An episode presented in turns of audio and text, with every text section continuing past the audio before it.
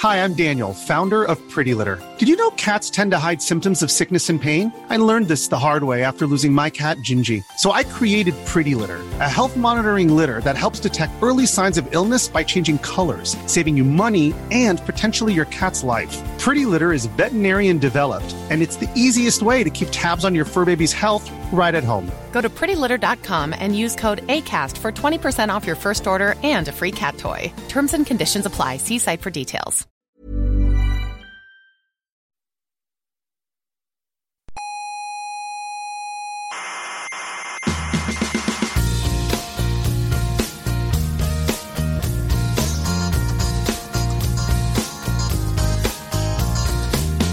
Aquí comienza Coffee Break, la tertulia semanal de la actualidad científica. El programa está bien. Ujú, O sea, el, el contenido es bueno. Es bueno. Lo que pasa es que, claro, si esto lo presentara Iñaki Gabilondo estaría mejor. Hombre, O Pepa Bueno, o, no algún profesional.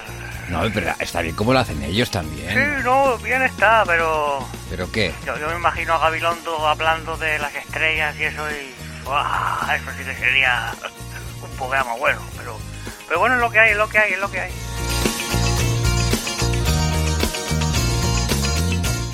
Saludos criaturas cientófilas del mundo y sus demonios.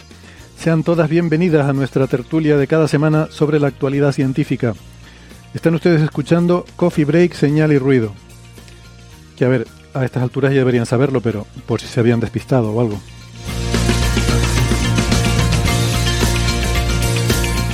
Hoy hablaremos de la misión Osiris Rex y el retorno de la muestra que tomó del asteroide Venus, del dióxido de carbono en Europa, la luna helada de Júpiter, de los premios Ig Nobel, que ya saben que son la antesala de los glamurosos Nobel, de la tensión en el parámetro cosmológico S8, de agujeros negros extremadamente rotantes eh, y seguramente más cosas, pero por el mismo precio, no se preocupen.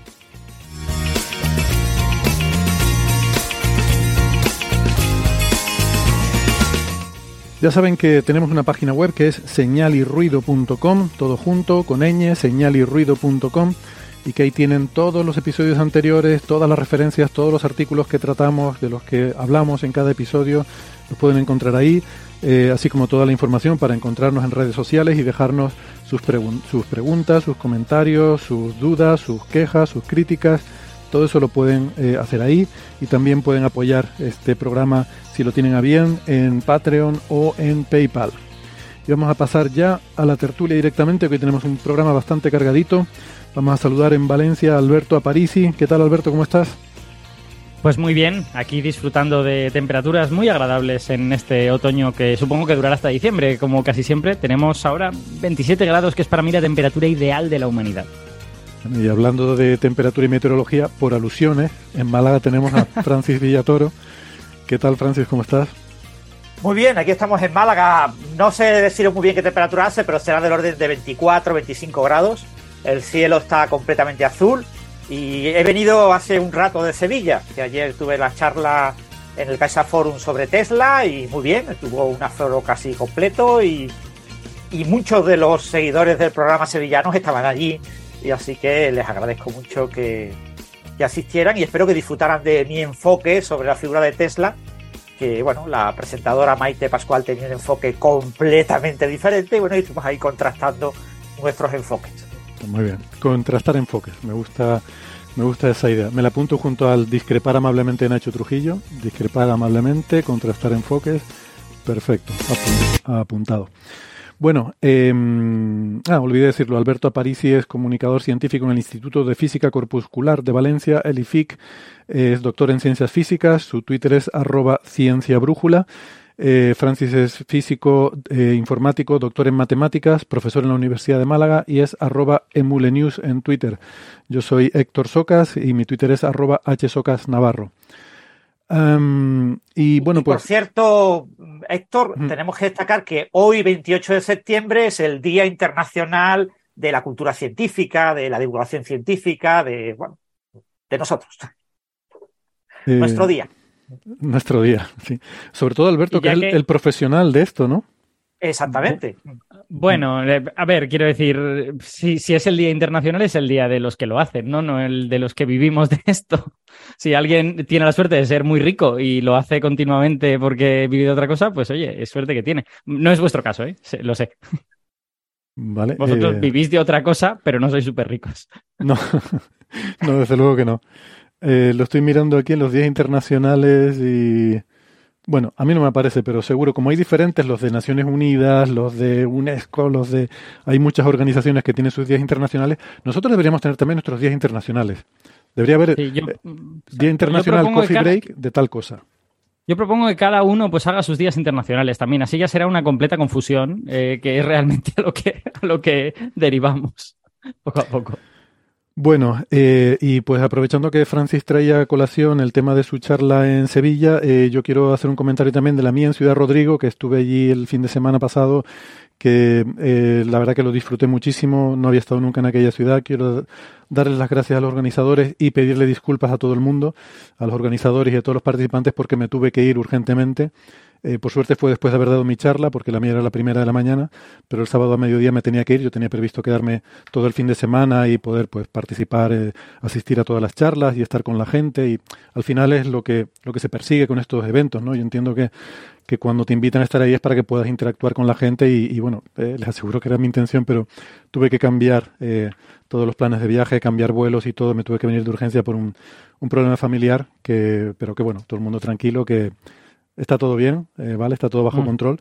Pero vale. bueno, tuvimos un, un, susto el sábado y, y, tuve que volverme apresuradamente, así que bueno, disculpas, espero que no, no me lo tomen a mal. Bueno, no, ya he hablado con los organizadores y por supuesto que, que lo entienden y, y, bueno, y me han mandado muchos mensajes de ánimo.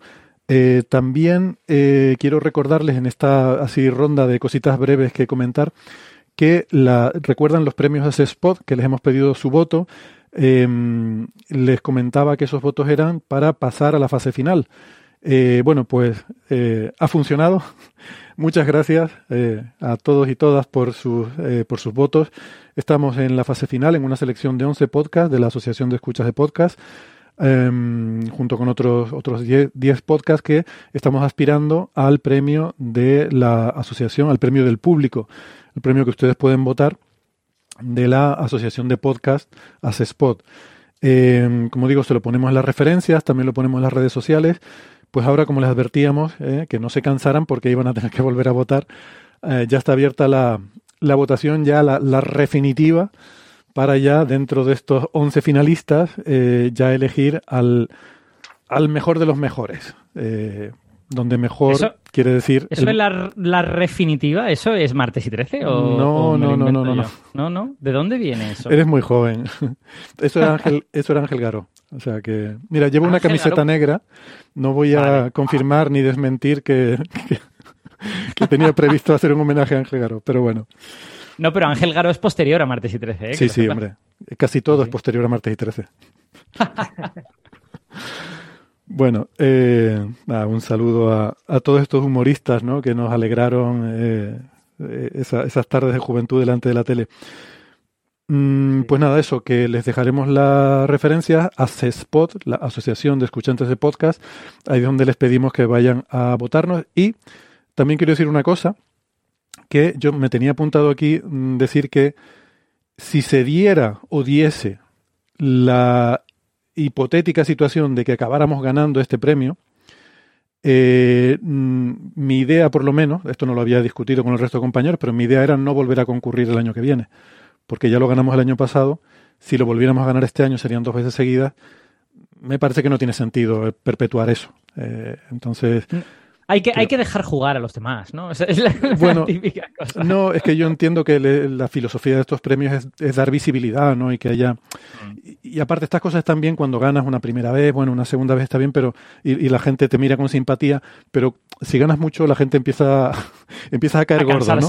Sí. A cansarse, básicamente. Eh, eh, y no queremos que se cansen de nosotros. Eh, lo que pasa es que vi en Facebook esta mañana a alguien que comentaba que por lo visto eso ya está incorporado en las bases del concurso. Eso yo no lo sabía. O sea, les aseguro que pensaba eh, hacer este compromiso hoy aquí públicamente. Eh, entonces no sé si está incluido en las bases del concurso o no. No lo, he, no lo he comprobado. Pero bueno, que sepan que en principio esa era nuestra intención. Así que para este premio en concreto, pues les pedimos, digamos que, eh, bueno, eh, por este año que, que, nos voten y si la cosa sale bien, si, si de verdad, si, si nos votan mucho, ya el año que viene no les pedimos su voto para, para este, ¿eh? Luego habrá otros premios que a lo mejor sí, ya veremos.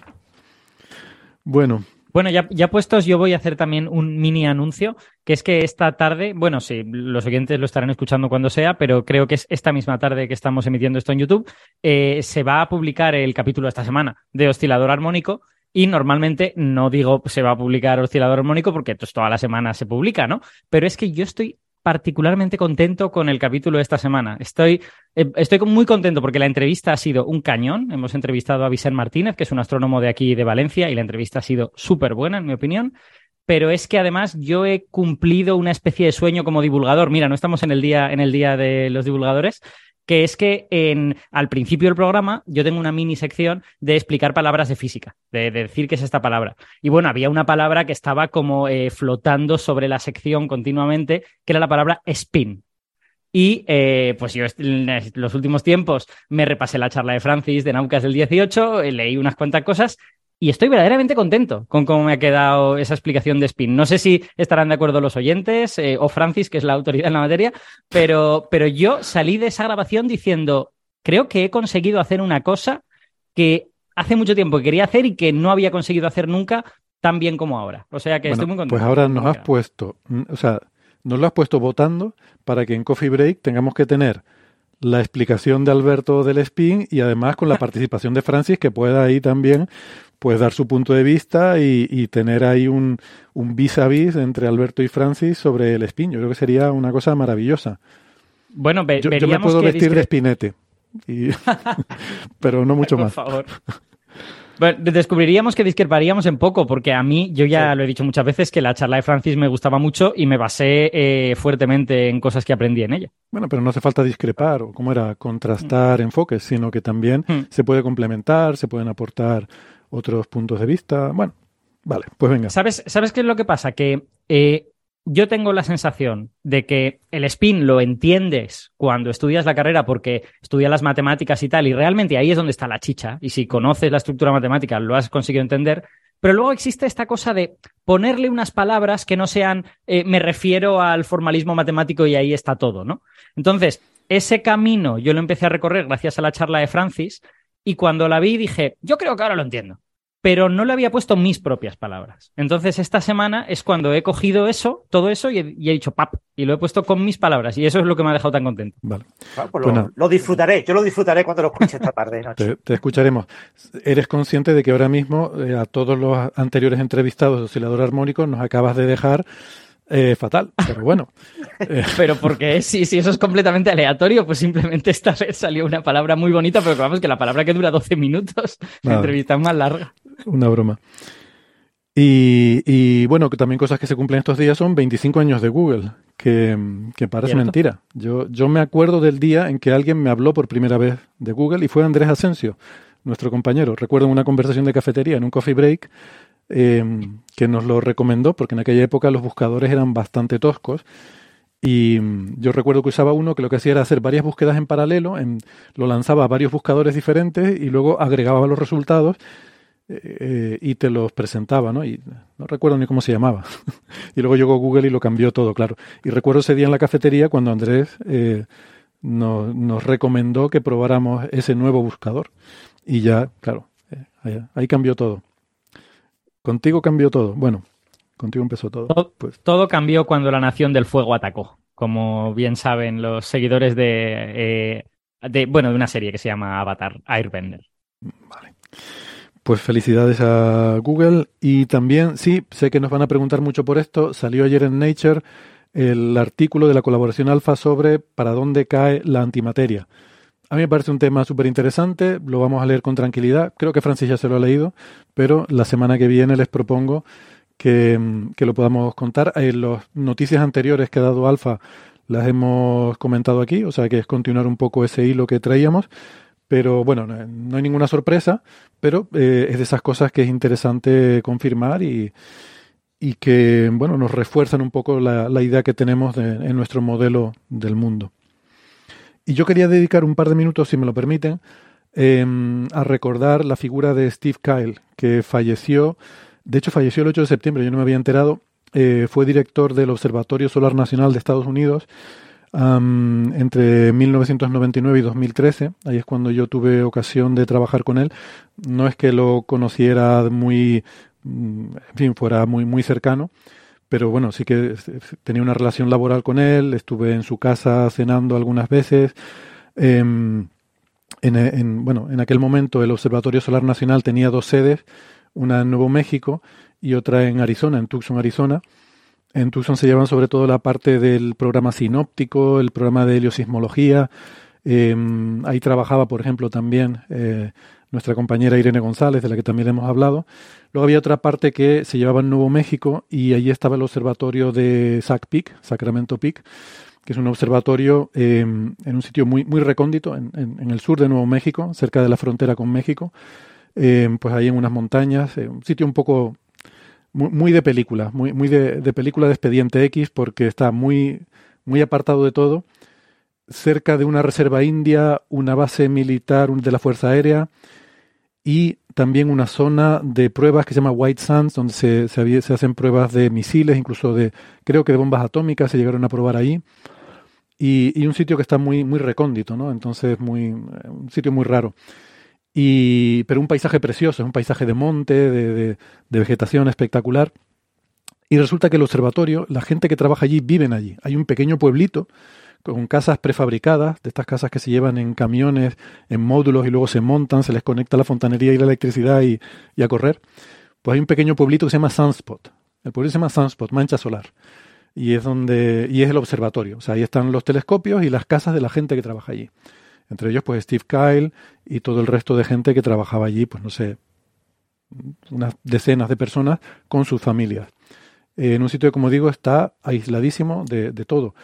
Hay un, a media hora en la montaña hay un pequeño pueblecito que es como un, un resort, un, un, hotel ahí rural de montaña, y a una hora de camino hay un pequeño pueblo que se llama Alamogordo, que es un pequeño sitio donde puedes ir a hacer las compras, a a ir al parque, este tipo de cosas, ¿no? Y, y, pues eso, la gente trabaja allí. Yo, bueno, tuve que ir muchas veces a observar. Eran 14 horas o 12 horas en coche desde donde yo vivía en Boulder, Colorado. Ibas en coche, bajabas, cruzabas todo Nuevo México, ¿eh? pasabas por Albuquerque. Si han visto Breaking Bad, eh, la serie ocurre en Albuquerque y el paisaje es así, como se ve en la serie. Y luego ya la parte sur ya es de monte, ¿no? Ya es mucho más bonita. Y hay una carretera, la carretera de la cual te sales cuando sales de la carretera principal para subir al observatorio, que es muy especial porque eh, las carreteras en Estados Unidos tienen el nombre de, por ejemplo, habrán, oído hablar de la Ruta 66, que es esta famosa de los moteros que, que suele salir en las películas, que cruza de este a oeste del país y es, es como típico, pintoresco, el hacerte la Ruta 66 para cruzar todo el país desde la costa este a la oeste, ¿no? Eh, ya si lo haces en moto en una Harley Davidson, ya es el, lo máximo, ¿no? Entonces tienen, las carreteras tienen el nombre de el estado o de o del país si es, si es nacional, pero si son estatales tienen el nombre del estado y luego un número. Entonces, pues en Nuevo México las carreteras se llaman Nuevo México 1, Nuevo México 2, Nuevo México 3. Pues esta carretera en particular, la que sube al pueblo de Sunspot, se llama la Nuevo México 6563. Y tú cuando la ves dices, 6.000, no puede haber 6.500 carreteras. Las carreteras no se llaman Nuevo México 30, Nuevo México 20, no hay 6.000. 6.563 es la longitud de onda de la línea de H alfa medida en angstroms. Entonces es una carretera que está, tiene como numeración el número de la longitud de onda de H alfa y termina en un pueblo que se llama Sunspot, Mancha Solar. Y bueno, es un sitio maravilloso y allí pues como digo, em, eh, hay esa comunidad que eh, de la cual era el director eh, Steve Kyle y era un poco casi como el alcalde del pueblo también, ¿no? Porque entre toda esa gente y era un, una persona que em, realmente, si han visto que he compartido el, el obituario que publicó el NSO, sale una foto de él con una sonrisa que es la que tenía siempre. O sea, normalmente se busca una foto para estas cosas que se ve a la persona sonriendo. El recuerdo que yo tengo siempre de Steve Kyle es con esa sonrisa. Eh, que parece un poco burlona, que parece un poco... Era una persona muy amable, muy benevolente. Em, no parecía que estuvieras hablando con un director. Em, hablabas con él y y estabas hablando te estaba mirando con esa sonrisa que parecía quitarle importancia a todo. Eh, esa era su forma de eh, su forma de, de, interactuar era como que a veces estabas preocupado con cualquier problema, algo no te salía. Él tenía siempre una forma de, hacerte ver que aquello no era que, que, no, era tan importante.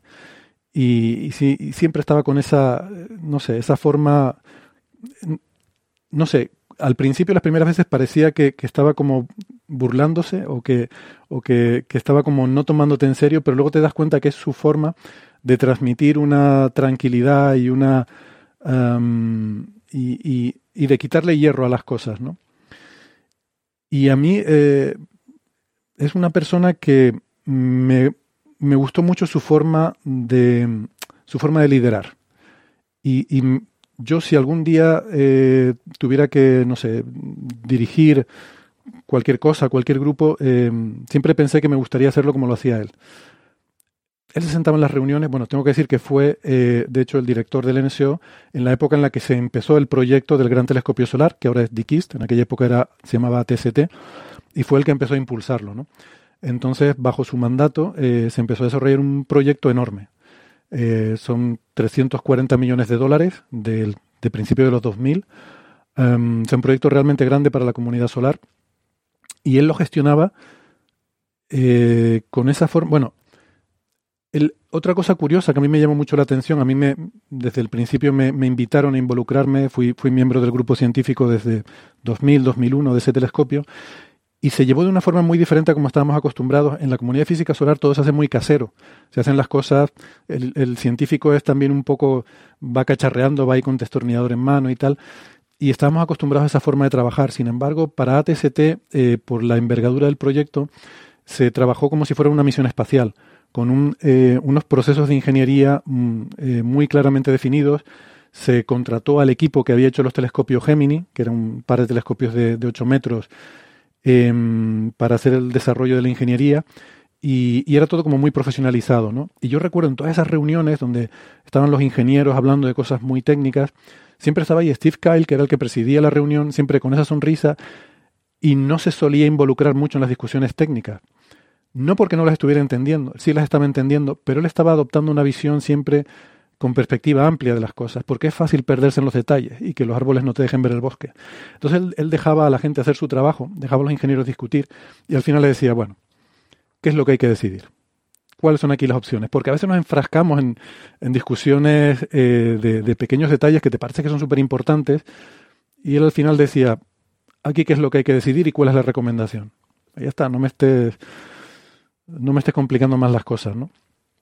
Y nunca le vi, digamos que, dar una orden, eh, decirle a alguien lo que tenía que hacer, no digamos ni levantar la voz, ni dirigirse de malas maneras a nadie.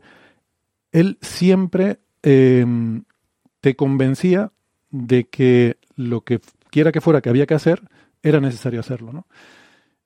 Eh, y me parecía que tenía una forma de, de liderar y de dirigir muy, no sé cómo decirlo, pero muy, muy original, eh, no lo ves muy a menudo. Nadie cuestionaba su autoridad, era una persona que sabía mucho, tenía eh, todo en su cabeza, desde la parte científica, la parte ingenieril, pero no se imbuía en los detalles. Él dejaba a la gente trabajar, dejaba a la gente hacer y contaba con la opinión de, de los expertos en cada tema.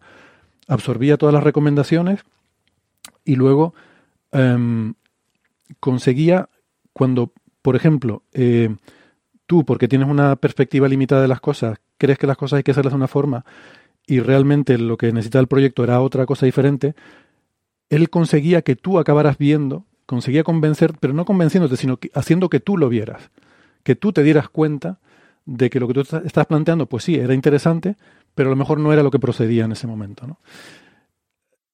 Bueno, no lo sé. Eh, simplemente quería tener un pequeño recuerdo. Quizás, eh, espero que pronto hablemos de física solar, porque hay algunas cositas que me gustaría comentar y mm, eh, tengo interés en invitar a algunos colegas y, por ejemplo, Valentín Martínez Pillet, que conoció muy bien a Steve Kyle, pues si, si lo aprovechamos para mm, eh, en algún próximo episodio, quizás nos podría hablar un poco más de, de, Steve porque fue Valentín fue el sucesor de Steve como director del NSO. Y tuvieron un año ahí que que solaparon y, compartieron mucho y dice Valentín que llegó a hacer buena amistad con él, así que estaría, estaría genial. Bueno, pues, pues nada, que me enteré, realmente falleció el día 8, pero yo me enteré ayer y la verdad es que me, me llevé un, disgusto porque no, eh, fin, no, no sabía nada ni que tuviera problemas de salud ni nada. Y, por eso pues quería tener unas palabras hoy eh, de recuerdo, ¿no? Eh, pues descansa en paz, Steve Kyle. Que la tierra le sea leve, como decían los antiguos. Eso es. Em, ¿Cómo se pronuncia en latín? ¿Sabes, Alberto, el res, el, el RIP? Rest in Peace. Ah, eh, creo que es, bueno, a ver, desde luego sería un poco diferente a lo mejor en latín vulgar, pero requiescat in pacem, supongo, en latín clásico. Patsem en, latín medieval. Vale, vale, porque vamos, lo, sé escribir, pero siempre me he preguntado cómo se pronunciará esto. Creo que es requiescat, pero me, fallan las vocales en ese verbo que tiene muchas vocales juntas. Vale. Habrá, pues- que recurrir a María para que nos lo pronuncie. sí, exacto. Exacto.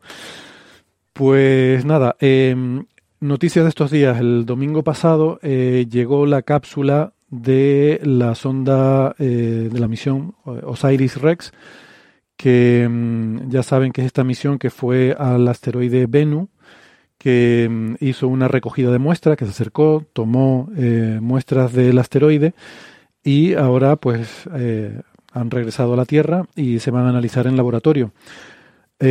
Quiero recomendarles, para no extendernos mucho aquí, yo creo que podemos resumir esto más o menos de forma más o menos breve, recordándoles que eh, tuvimos una entrevista con Julia de León en el episodio 297, donde hablábamos sobre todo, más bien de la misión Hayabusa 2, pero que es la misión japonesa que fue el asteroide Ryugu.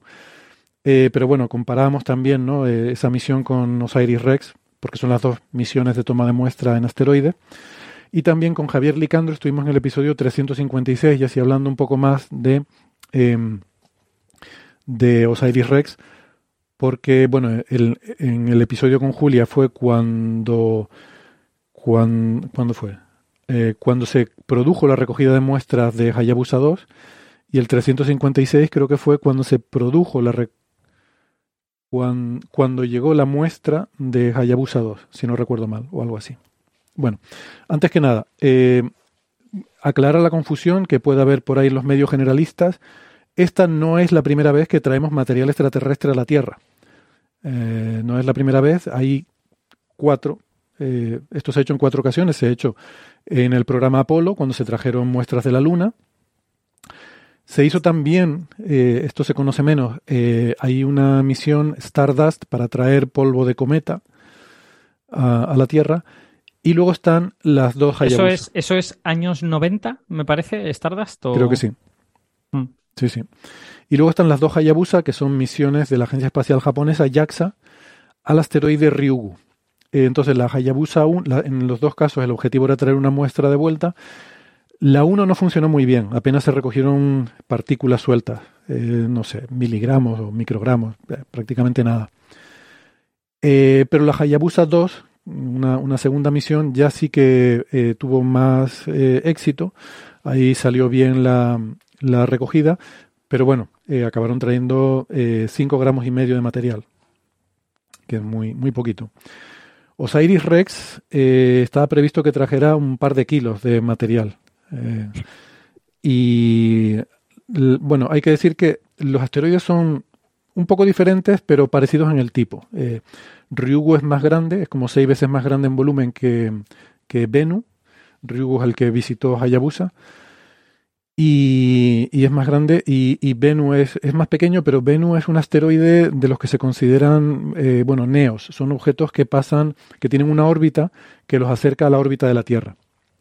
Mm, no hay, digamos, ninguna, ningún encuentro que pueda eh, hacer prever una posible colisión con la Tierra, pero es del tipo de, bueno, eh, básicamente por ser un neo es más fácil de llegar a él. Es un tema de, de que cuesta menos, ¿no? Em, pero son muy similares en composición. Son asteroides de un tipo muy primordial, eh, de tipo C, y, eso significa que su composición se espera que sea muy primigenia, de, la composición del sistema solar eh, primitivo. Con poca, muy poca modificación, ¿no? Por eso tiene un interés científico estudiarlos. Bueno, yo les refiero a esos dos episodios, insisto, el 297 y el 356, porque ahí hablamos mucho sobre el interés de estas misiones, sobre estos asteroides, eh, lo, tratamos en bastante detalle. Em, la recogida de muestras es bastante diferente. El, Hayabusa se dispara un chorro de gas de nitrógeno y se del entonces estos asteroides son muy eh, son, lo que se llaman rubble piles, una, pila de escombros. Eh, son básicamente granos sueltos. Es como una bola de arena, simplemente que por gravedad se mantiene unida, pero tiene muy poquita consistencia. De hecho, tiene incluso menos de lo que se esperaba. Entonces fácilmente, eh, simplemente por la rotación ya van soltando piedrecitas y, granitos de polvo. Son muy, muy, em, no sé cómo decirlo, muy blandos, muy esponjosos y muy granulados. ¿Desistentes, quizá? Que se, que se deshacen con facilidad. ¿Desistentes? Ah, no conocía esa palabra. Gracias. Mm. Pues no, resistentes, sino todo lo contrario. No, no. Con H intercalada, además, desistentes, de deshacer. Vale, vale. Em, hubiera pensado que esa palabra significa alguien que desiste fácilmente de algo, pero, pero bueno. Em, entonces, al soplarle ese chorro de nitrógeno, sale mm, disperso un montón de polvo y eso es lo que recoge la nave. Osiris Rex es más eh, audaz en ese sentido, en el que se, acerca, la nave se acerca, toca el asteroide, extiende un brazo, que creo que son unos 3 metros, el brazo toca el asteroide, eh, recoge la muestra y con las mismas la nave activa los propulsores para separarse y alejarse. Es una maniobra que llaman eh, que es la sigla de Touch and Go en inglés como tocar y marcharse. O sea, vas, allí, lo tocas y según lo estás tocando te vas. Em, y eh, bueno, e, e, está bien que, que, hayan hecho eso porque, eh, de hecho, como digo, hemos encontrado que es mucho más desistente de lo que se esperaba, o bastante más. Es muy, muy poco consistente y probablemente Osiris Rex se hubiera hundido en, la, en, el asteroide de no haber, em, digamos, de, no haberse propulsado para alejarse de él. Eh, eh, Héctor, voy a hacer, voy a hacer una, corrección. Estoy viendo en la RAE que la palabra desistente en realidad es eh, que existe, no me la he inventado, es un, es un tecnicismo que se usa en botánica para los frutos que se abren de forma espontánea y dejan salir las semillas al exterior. Con lo que realmente no es exactamente aplicable a esto, aunque bueno, pues si consideramos que las piedrecitas son semillas del asteroide, que luego crecen otros asteroides. que se abre espontáneamente y tal. Bueno, pues si decimos que es poco consistente, podríamos decir que es inconsistente. No sé, tiene poca consistencia, es inconsistente. En cualquier caso, eh, Ah, el, nitrógeno tiene su punto, eh, se usa también en Osiris Rex para mantener la muestra eh, que, no esté completamente al vacío, para evitar al llegar a la Tierra que, sea difícil de preservar el vacío. El nitrógeno es útil porque es muy inerte, es químicamente muy, muy inerte. Por eso tú le das, eh, Hayabusa fue con el spray de, el, spray de hidrógeno, echarle ahí al, para hacer saltar piedrecitas, y Osiris Rex lo usa como conservante porque te garantiza que no te va a contaminar la muestra. Bueno, em, como digo, el día 24, el domingo 24, eh, llegó a la Tierra. Esto es, curioso, ¿no? Porque viene la sonda Osiris-Rex, después de su periplo eh, orbitando el asteroide, pues se puso en una trayectoria que lo, intersectaba con la Tierra. Eh, hubo dos correcciones de esa trayectoria muy pequeñitas para una primera Em, a ver, bueno, estoy viendo aquí en un diagramita. El 26 de julio hubo una primera pequeña corrección de trayectoria para mandarlo camino a la Tierra. Y luego ya en septiembre em, se, hace otra corrección de trayectoria precisamente para esquivar la Tierra. Porque lo que hace la sonda es, em, se pone en trayectoria, digamos, de colisión con la Tierra y eh, un par de semanas antes suelta la cápsula, entonces la cápsula sigue en esa trayectoria de, digamos, de colisión con la Tierra, y ahora entonces una vez que la ha soltado, la nave se desvía, porque no quieres que toda la nave choque con la Tierra. Solamente es la cápsula la que va a chocar con la Tierra, la cápsula es un, una cosa como de medio metro, no, sé exactamente el tamaño, con, forma puntiaguda, parece como una peonza con una cosa puntiaguda, que es la que va a ser la entrada en la atmósfera, el escudo de calor. Sí, se, parece a una Magdalena, cuando le quitas el papelito a la Magdalena. Y además está, está, está pintada de forma muy inteligente, en mi opinión, porque es de color negro y tiene como una especie, no sé si una válvula, algo para abrirlo, que lo han pintado de un color naranja brillante. Entonces, cuando lo ves en el suelo, parece que haya caído un robot que esté queriendo hablarte a través de esa cosa naranja. Y yo creo que las fotos, las fotos de la recuperación son muy divertidas porque parece que le estén hablando al, aparato. Está ahí con la cosita esta naranja y los científicos estarán apuntando algo, pero parece que estén hablando con, la cápsula. En el blog de Daniel Marín pone que la pegatina amarilla que han puesto la han puesto una vez que cayó en la tierra, que no la tenía ah, antes, para indicar el lugar donde está el, sitio donde tienen que, extraer. Abrir por aquí. bueno, el, color es La verdad es que me, me sorprendía que hubiera sobrevivido, perdón, Héctor, El, pigmento a la reentrada, claro, porque el negro, bueno, pues si se quema todo, pues eh, se quedará chamuscado, chamuscado. Y de color negro. Pero... Sí, sí, no, es el escudo térmico, y es puntiaguda, es una magdalena, pero es puntiaguda, ¿vale? Porque esa parte puntiaguda y, y cae con, claro, con la punta hacia abajo, ¿no? Esa... es una magdalena al revés, si sí, quieres. una magdalena al revés. Em, y, esa parte, la parte de arriba de la magdalena, que aquí viene cayendo hacia abajo, es el escudo térmico, y luego, eh, luego está todo lo demás dentro, hay, hay cosas para, para hacer correcciones de orientación, eh, hay electrónica, hay, em, hay una cámara para preservar la cápsula, que es la, cápsula de la propia Osiris Rex, em, que, está ahí dentro. Y, todo esto iba a caer, la elipse de aterrizaje, bueno, cae en una zona en Utah, por cierto, hablando de sitios así como pues por ahí cerca, ¿no? Nuevo México, Colorado, Utah. Eh, esto cae en, Utah en una zona restringida militar, eh, de, uso militar y, y, donde el tráfico aéreo está restringido. Lo cual está bien porque, hombre, no quieres que una cosa de estas caiga y, pille cualquier cosa por medio, ¿no? Ni cerca. Pero, hombre, sería muy improbable, pero bueno, cae en un terreno militar. Y por lo visto, por lo que, en el blog, en lo que leí en el blog de Daniel, eh, también Francis, me llamó la atención que la primera persona en acercarse a la cápsula es un experto en explosivos del ejército para marcar con banderitas el camino seguro por el que pueden ir los científicos a la cápsula sin, que les explote algo, porque hay, explosivos por ahí desperdigados. Claro, para hacer sus prácticas. O, claro, ellos, los militares entiendo que tendrán que hacer prácticas de qué pasa si tenemos un campo de minas y habrán de hacer un campo de minas para poder practicar. No tengo ni idea, pero ¿y si cae la cápsula en un explosivo? Bueno, Eso sería gracioso, pero al revés. Bueno, en cualquier caso, que mm, nada, que lo que se ha visto es eso, que, el polvo es muy denso, ahora, muy, perdón, muy poco denso.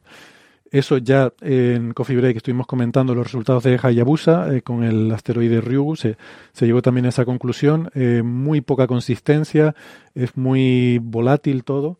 No, volátil no es la palabra correcta técnicamente, pero es para que me entiendan. Y eh, con, como dije, Hayabusa 1 apenas trajo unos granitos. Eh, la 2 trajo 5 gramos y medio. Esta se esperaba que pudiera traer hasta 2 kilos, eh, pero no se sabe porque estaba previsto que después de la recogida de muestra se hiciera una maniobra que es que con el brazo extendido eh, darle vueltas a la cápsula para ver, sabiendo el torque que tú le das, ves la velocidad angular que coge, eso te da una idea de la masa que hay dentro. Entonces se quería hacer antes y después de la recogida de muestras para ver cómo había cambiado la masa.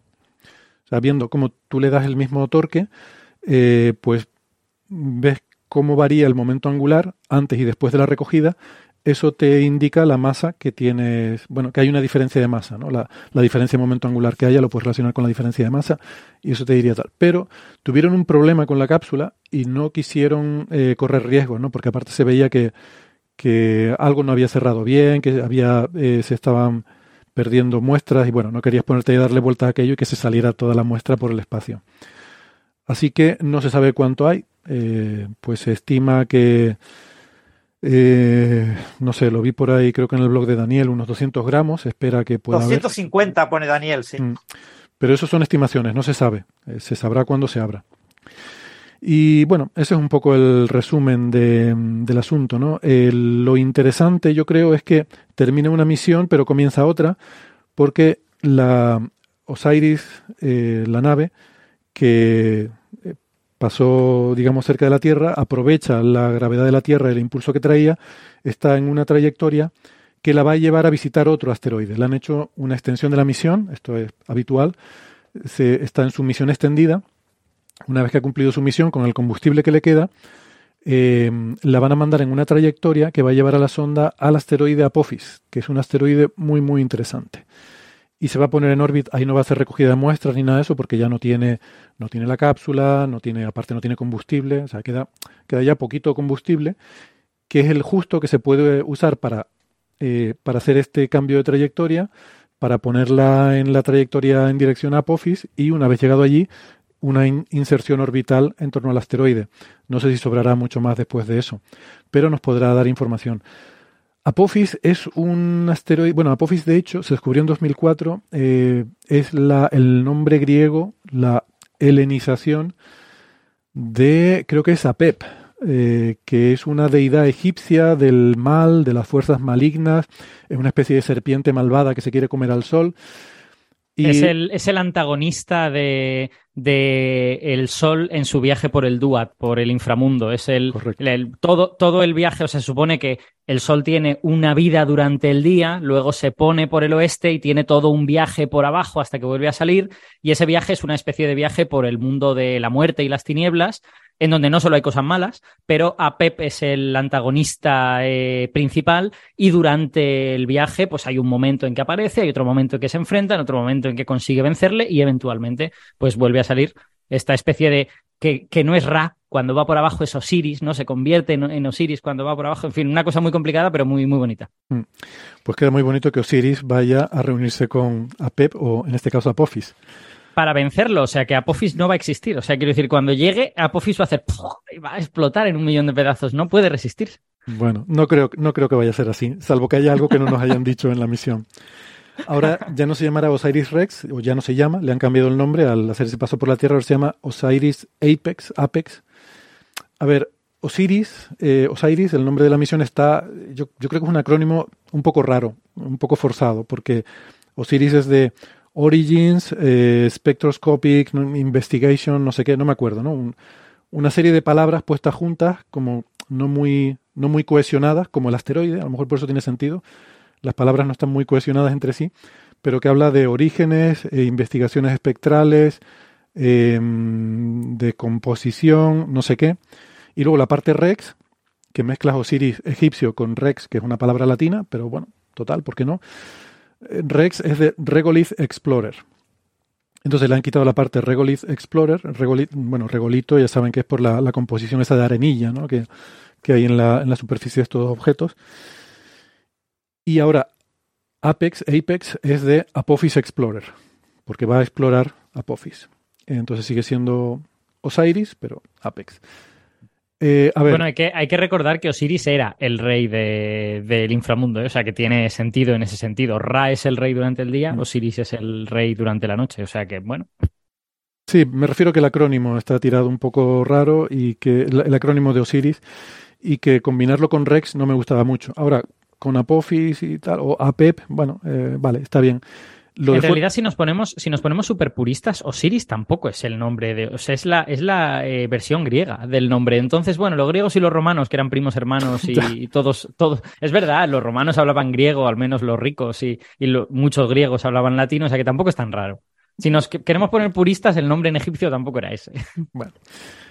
En cualquier caso, asignar ese nombre tan ominoso para este asteroide tiene todo el sentido del mundo, porque ustedes saben estas noticias que salen en esas webs eh, de dudosa reputación de que la NASA dice que un asteroide va a estrellarse con la Tierra y va a aniquilar toda la humanidad y tal. Bueno, hubo una época en la que eso era más o menos cierto. Cuando se descubrió este asteroide, de un asteroide de 370 metros. Cuando se descubrió, hubo un cierto momento de cierta preocupación porque había una probabilidad significativa las simulaciones daban una probabilidad en torno al 3% de que este asteroide, Apophis, chocara con la Tierra en 2029. Este asteroide se va a acercar mucho a la Tierra en 2029. ¿Cuánto se va a acercar? En aquella época no se sabía, pero con los datos preliminares que se habían obtenido de la trayectoria de la órbita, la extrapolación daba una probabilidad del 3% de colisión en 2029. Un asteroide de 370 metros eh, en colisión con la Tierra eh, es, bueno, eh, mega muertos. O sea, es, un desastre catastrófico. Em, entonces, bueno, la, la, preocupación era justificada. Mm, luego con el tiempo se fue refinando la observación, se fue calculando mejor su trayectoria y se vio que no, que en 2029 seguro que no va a chocar con la Tierra, eso ya lo sabemos, pero ostras, va a pasar a 30.000 kilómetros. 30.000 kilómetros. Muy cerquita, sí, sí, que bien. Ah. ¿Se va a ver? supongo que se, verá. En Europa y África se verá a simple vista. A simple vista. Ah. Eh, digo en Europa y África porque será durante el máximo acercamiento y pues donde te pille de noche eh, ese máximo mm. acercamiento. ¿no? en otras partes del mundo, pues probablemente con prismáticos también se pueda ver durante los días anteriores y posteriores. A ver, 30.000 kilómetros es la décima parte de la distancia de la Luna. O sea, ustedes imagínense, Tierra-Luna, lo divides en 10 partes, pues la décima parte, o sea, el cinturón de Clark. Eh, este asteroide va a penetrar el cinturón de Clark. Exacto, podría cargarse algún satélite artificial. ese es el nivel de cerca. Sí, así de cerca. Sí, no está tan densamente poblado, pero como para esperar eso, pero tal. Bueno, luego la preocupación fue que en 2029 pasa muy cerca de la Tierra, eh, pero no va a chocar. Pero hay una pequeña ventana, lo que llaman un keyhole, una cerradura, un pequeño huequecito que si pasa por ahí, el, paso de 2036 ya entonces sí chocaría con la Tierra. Mm, o sea, pasamos a una probabilidad de colisión en 2029 con una probabilidad de colisión en 2036. Bueno, eh, eso es bastante, es incierto porque las simulaciones son muy fáciles de hacer en espacio, bueno, en espacio libre es una línea recta, es muy fácil extrapolar. Cuando tienes un encuentro gravitacional, es crítico el paso por el periastro, ¿no? Con ese encuentro gravitacional. Cuando pasas cerca de ese astro, hay una amplificación de los errores. O sea, un, un segundo de arco mm, para un lado o para otro que pase eh, de error, a la salida se amplifica en muchos grados. Entonces, por eso hay ese keyhole. Hay una región muy pequeñita que tú no tienes suficiente precisión para predecir por dónde va a pasar. Pero si pasa por esa región, en el, la trayectoria es tal que en un paso más tardío, en 2036, sí colisionaría con la Tierra. Bueno, eso de ya hecho, tiene, tiene, sentido el, el, razonamiento de las cosas que son sensibles a las condiciones son las cosas no lineales. Efectivamente, el paso por el periastro es la parte más curvada, la parte menos lineal de la, de la órbita. Así que eh, tiene sentido que sea la más sensible. Exacto. Creo que también tiene que ver con la razón por la que la maniobra esta Oberth, cuando quieres dar un impulso, lo haces en el periastro. Es la región donde te cunde más eh, hacer un encendido de un, de un motor, porque es donde más puedes cambiar la trayectoria. Y bueno, hoy en día, mm, con la este, claro, este es el asteroide más observado y más seguido y más estudiado del mundo, del sistema solar, em, que conozcamos. Bueno, sí, el más estudiado.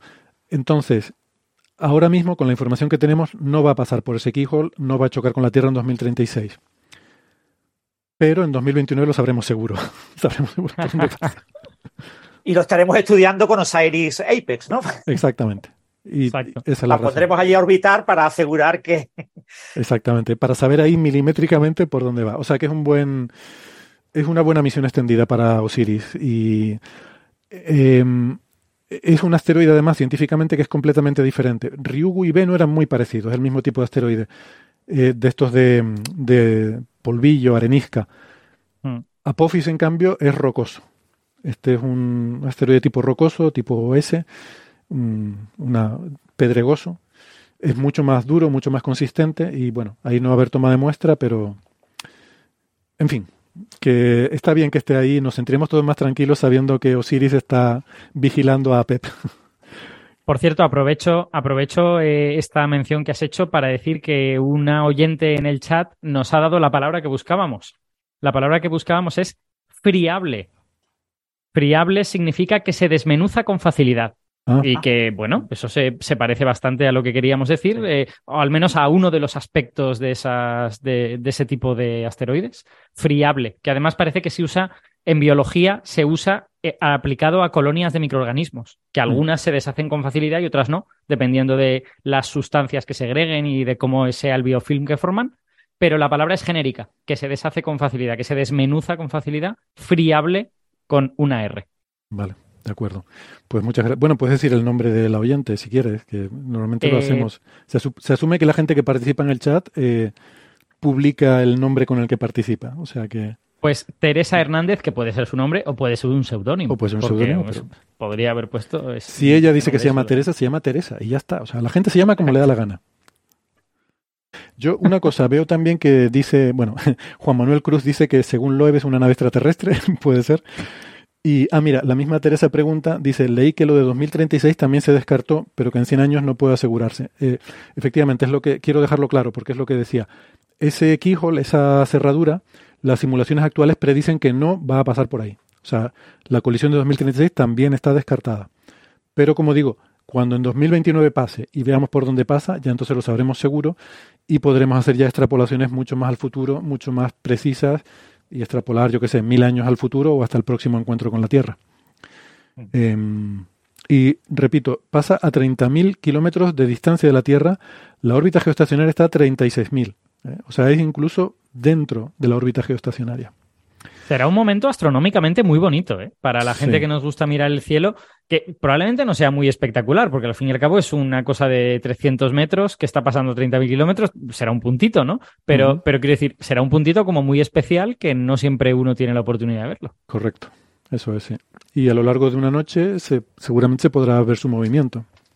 Hmm. O sea que... Muy bien, bueno, em, pasamos de tema, si no tiene nada más sobre esto. Francis, los Ig Nobel. Y, bueno, y eso, y lo de esto, lo más importante de lo de Venus que hemos contado es que el 11 de octubre, creo que es, eh, se anuncia oficialmente por la NASA los primeros análisis de las muestras. Ah. Con lo que después del 11 de octubre tendremos que volver a hablar ya lo que se pueda contar en ese momento, porque no va a haber artículo científico. Solamente va a haber una rueda de prensa eh, de la NASA, pues con los resultados preliminares. Yo también quería decir otra cosa, eh, que tiene que ver con esto que hablamos siempre de las colaboraciones eh, humanas en el espacio. Cuando se trajo la muestra Hayabusa 2, que fue creo que en 2020 o por ahí, eh, de esos 5 gramos y medio, una parte se le entregó a la NASA. Eh, y ahora el acuerdo era que cuando se trajeran las muestras de Osiris Rex, a cambio, NASA entregaría una parte del material a, a JAXA. Eh, tienen estos acuerdos de colaboración que uno puede decir, hombre, de 5 gramos y medio, pues no le habrán podido dar mucho más de, no sé, un gramo o algo así, y ahora NASA le puede dar mucho más, le podrá dar 50 gramos o lo que sea.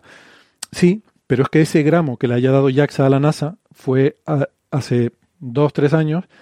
En ciencia es muy importante ser el primero. Entonces, ese gramo puede valer tanto como los 50 gramos que le puedes dar tú ahora de vuelta porque fue antes. Entonces, eh, todo lo que descubrió Hayabusa, pues ya no cuenta como descubrimiento de la NASA. Por tanto, hay un valor en ser el primero y hay un valor en recibir algo, aunque sea poco, recibirlo antes. Es más, la experiencia ganada con ese material, aunque sea poco, seguramente va a revertir en un análisis mejor, más eficaz de, de esto que ha venido de Venus, ¿no? Seguro, seguramente sí. Mm. Bueno, eh, pues nada, eh, mm, Francis, ¿quieres resumirnos un poco los Ig Nobel? Eh, no sé si a la gente esto le parecerá divertido o no, pero Francis lo ha estado siguiendo, ha escrito en el blog Sí. y si quieres contarnos primero de entrada qué son los premios Ig Nobel y por qué, se, por qué hay unos premios Ig Nobel. Bueno, esto es una iniciativa de investigadores de la Universidad de Harvard, ¿no? El- en el mundo de la ciencia hay mucha gente que es, digamos, divertida, graciosa, que son, pero igual que en todas las personas, ¿no? Entonces en la ciencia también hay personas que tienen un cierto toque de humor. Entonces la, la idea nació ya hace muchos años, no, no recuerdo si alrededor de 1990 o por ahí, tendría que buscarlo ahora mismo, no recuerdo la fecha exacta, eh, se les ocurrió a unos investigadores de, de Harvard antes de que se anunciaran en octubre los premios Nobel, que después se entregan las medallas en diciembre, eh, pues eh, durante el mes de septiembre, conceder una serie de premios eh, innobles, no tan nobles como los premios Nobel. Y estos Ig Nobel eh, vienen asociados con una revista. Ellos crearon, claro, esto se, se conceden en Harvard, se supone, con un gran espectáculo, en un hall eh, muy grande, y ellos montan todo un espectáculo en plan broma, ¿no? Hacen, yo qué sé, pues cada, cada eh, investigador premiado que va a la ceremonia, pues tiene un minuto y hay una niña que le va expulsando del escenario conforme se acerca el minuto. O sea, hay muchos toques de humor, van todos disfrazados. O sea, es una cosa para pasárselo bien, divertirse, etcétera. Eso ha hecho la imagen en medios de comunicación de que los Nobel son premios de risa, son premios para reírse. Pero después cuando tú te lees el listado de premios Nobel, normalmente casi ninguno te da risa. A alguno te sugiere una sonrisa, pero poco más. Es decir, son premios a eh, investigaciones curiosas. Pero curiosas es una palabra muy ambigua. ¿Curiosas en qué sentido? Bueno, pues esta gente de Harvard creó una revista y una página web. Inicialmente era una página web y ahora es también una revista. Se llama Improbable Research, Investigaciones Improbables. Y es una revista en la que se van publicando todos los candidatos a estos premios y se van noticiando, se hacen entrevistas a investigadores, se eh, estudia la trayectoria de un premiado, eh, o candidatos a premio, cómo van evolucionando. Es decir, porque las investigaciones, no es que un investigador escriba, investigue en algo y diga. Ya lo he investigado. Ya está, resuelto. Acabo de publicar un articulito en una revista de segunda clase y ya me olvido el resto de mi vida de lo que he hecho. No, normalmente los investigadores siguen trabajando en el tema, siguen aportando cosas. Pues todo eso aparece en la revista esta en Improbable Research. Y ahí aparecen eh, casi todos los candidatos. Entonces, esto es una, como una organización eh, de estas eh, ONG, ¿no? Sin ánimo de lucro, etcétera, mm, bastante más grande de lo que es puramente el humor. Pero sí es verdad que ellos siempre tratan de buscar ese sentido, si no cómico, sí de curiosidad, que te, que te genere una sonrisa, aunque la clave es que sea ciencia, que esté publicado y que eh, después te haga pensar un poquito sobre esa ciencia. Entonces, estos son unos premios que se han puesto muy de moda entre muchísimos medios eh, de eh, darle coba a estos premios, que a principios de los 90 no sé, no, nadie les prestaba ninguna atención, pero ya en este siglo casi todos los años son muy populares y yo casi todos los años los, los detallo leyéndome todos los papers en mi blog. Es verdad que el año pasado no, no lo hice y el anterior tampoco, pero bueno, estábamos en temas de pandémicos y por otras razones no pude hacerlo. Pero mm, este año pues sí lo he hecho y en mi blog pues tenéis un listado de estos premios. ¿Tú querías decir algo, Alberto? Em, sí, yo eh, básicamente yo todos los años que hablamos de esto y que yo estoy me no, no, me opongo porque creo que todo de lo que salga, pues conocimiento y aprendamos cosas está bien, pero yo debo reconocer que son unos premios que no me gustan, que no me caen bien, porque, porque creo que están diseñados para la frivolidad. Es decir, en, en estos premios hay investigaciones que son buenas y hay investigaciones que son malas. La mayoría son buenas, pueden ser mejores o peores, pueden ser poco relevantes, pero son investigaciones honestas. Y luego hay de vez en cuando alguna investigación que claramente está hecha para hacer el tonto, ¿no? Para, pero muy pocas. La, mayoría son, son, investigaciones buenas. Eh, y a mí me parece que los premios evitan de forma deliberada hacerse esa pregunta. Es decir, son premios que ponen el énfasis en, ah, esto parece gracioso, ja, ja, ja, pero bueno, la ciencia es muy interesante, pero no terminan, nunca se hacen la pregunta de, ¿le hemos dado un premio a un pufo o le hemos dado un premio a una buena investigación? Y eso me parece mal, me parece como éticamente cuestionable en ese sentido.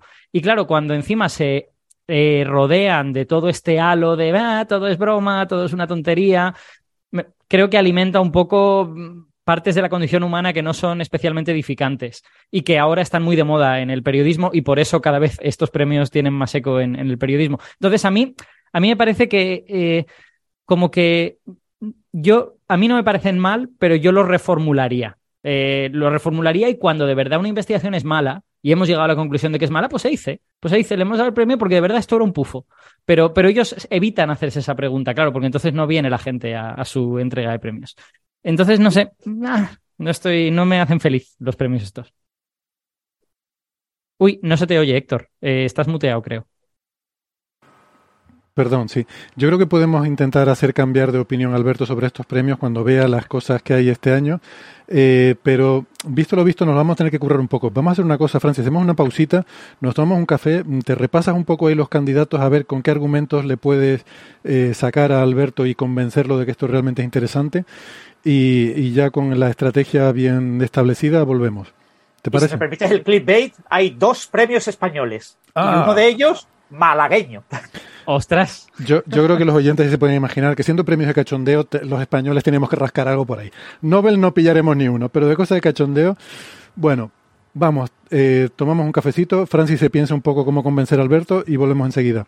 Ya saben, en la cara B del podcast. Si nos están escuchando en la radio, eh, aquí termina la emisión de la radio. Recuerden que nos pueden seguir en el podcast y en la cara B seguimos hablando de este y otros temas. No se lo pierdan. Hasta luego. Chao, chao. Chao.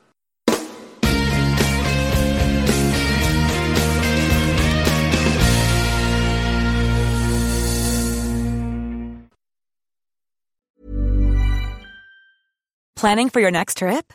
Elevate your travel style with Quince. Quince has all the jet setting essentials you'll want for your next getaway, like European linen, premium luggage options, buttery soft Italian leather bags, and so much more. And is all priced at 50 to 80% less than similar brands. Plus, Quince only works with factories that use safe and ethical manufacturing practices. Pack your bags with high-quality essentials you'll be wearing for vacations to come with Quince. Go to quince.com slash pack for free shipping and 365-day returns.